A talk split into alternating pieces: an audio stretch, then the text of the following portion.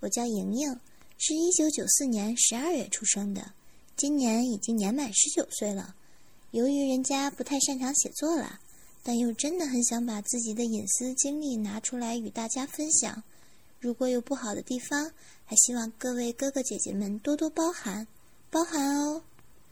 由于是网络里，我就不泄露我的姓了，大家可以叫我纯纯。我是一名大一的学生，即将面临严峻的高考。由于我父母离异，母亲出国后就再也没有回来过。父亲找的女人就比我大两岁，因为他有抚养我的责任。可我又很不看不惯那个新的妈妈，趾高气扬的样子，就别提多让人闹心了。便让父亲给我租了个房子，不到六十平米，正好够我住了。这里楼层很高，治安也很好。虽然我才刚年满十九岁，但早就学会洗衣做饭了。每天回家都是我自己照顾自己。每个月爸爸会给我汇五千元作为我的生活费。可能说的有些跑题了，嘿嘿。来介绍一下我的外形吧。我身高一米六八，在班里算是最高的女孩了。有很多人都说我有明星相，长得像江一燕，很清纯。尤其是那双妩媚的眼睛，就算是生气时，也让人感觉到很销魂。我的身材在同龄人中也算很好的，可能是因为我总运动的原因吧。我的三围是：胸围八十三，腰围五十三，臀围九十三。我的胸部发育的很好，有些早熟，又翘又挺，还有乳头也有点大。因为我很怕热，所以一到夏天时，有时会不穿胸罩出门。我的两颗翘翘的乳头总会顶在胸前，让人看见后想入非非。我的腰很细，学校里的女生总会称我的腰是小蛮腰，甚至还会形容我的腰像水蛇般性感和柔软。我全身上下除了俏丽的脸蛋以外，最引人注目的便是我的臀部了。可能是我总运动的原因。而每天早上和晚上，我都会给自己的臀部擦上美臀霜，一擦就是二十分钟。由于我很热爱运动，跑步和呼啦圈，也许是天生的因素在里面，让仅仅才十九岁的我臀部又圆又翘。就算是挺直腰站着，丰满的屁股也会高高的翘起来。我的皮肤很白很细嫩，一双美腿也是修长和光滑。我的学习成绩非常好，在全年组里都可以排上前十。在很多人眼里，我都是一个长得很漂亮的乖乖女。可是只有我自己知道，我的本性是有多么的淫荡风骚。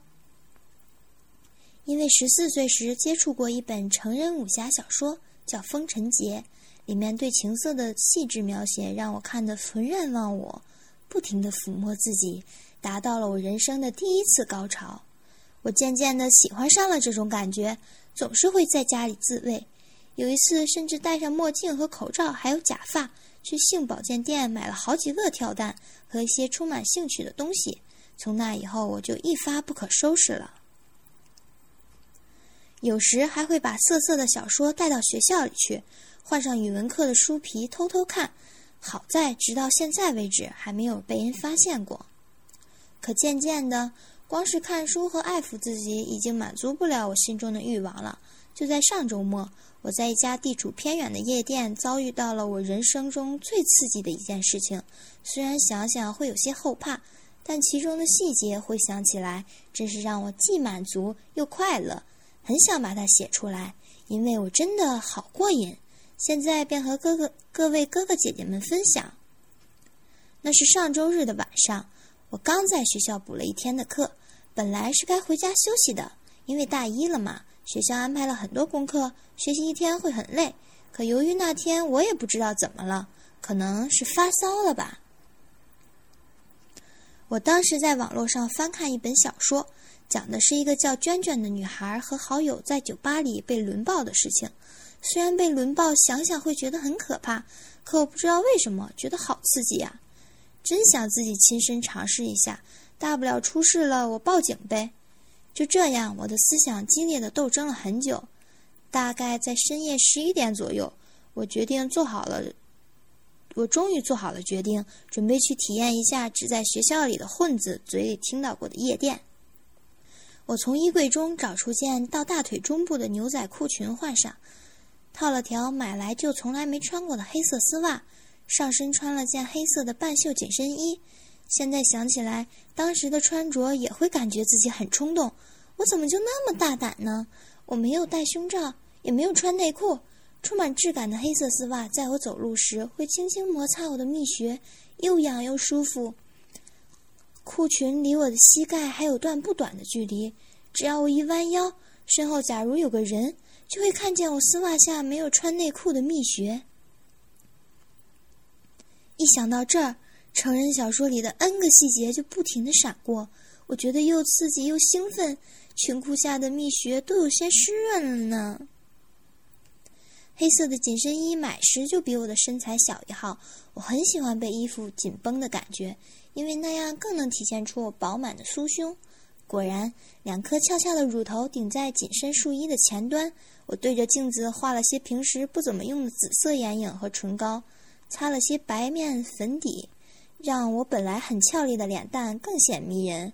我不扎耳洞，因为我怕疼，但平时会戴假的。我便找出来两个看起来很性感的圆状环耳环，一边一个。我甚至还从床底下找出一瓶一年之前买东西赠送的黄色染发剂，用了半小时，把齐肩的头发少部分染成了金黄色。这样做，我只希望自己看起来性感和风骚些，也许这样会有人来骚扰我吧。希望能来个又高又帅的，嘿嘿。我穿了双贴有兔宝宝的胶鞋，便出去了。我拦了辆出租车，说去夜店。司机问我去哪儿，因为我没去过，以前听别人说时也没记得，便说去附近最近的夜店。哪知道那个司机也许是看我穿得很骚，长得很标致吧，为了和我多点时间相处，和我讲了一路话，吹嘘自己多有能耐，把我拉到了 S 区。S 区离我家打车至少六十元。车开了四十多分钟，司机把车停在一家叫“告诉妈妈”的迪吧门口。我因为实在不想听他墨迹了，一看见他那苍老、满脸酒刺的脸就恶心，就敷衍他说我会给他打电话的。今天没带钱，便下了车。临走时还给他抛了个媚眼，转头后一阵暗呕。因为我从来没有来过 S 区，这里的夜店更是闻所未闻。看来这家夜店很火。门口很多人，现在已经接近十二点了，这里刚开始热闹起来。我走进迪吧门口，正想进去，突然听旁边有人随意说道：“你媳妇儿今晚喝什么药啊？大力行不行？”后者回答道：“她不喝那个，买小泰吧，那适合女生喝。”小泰是什么呀？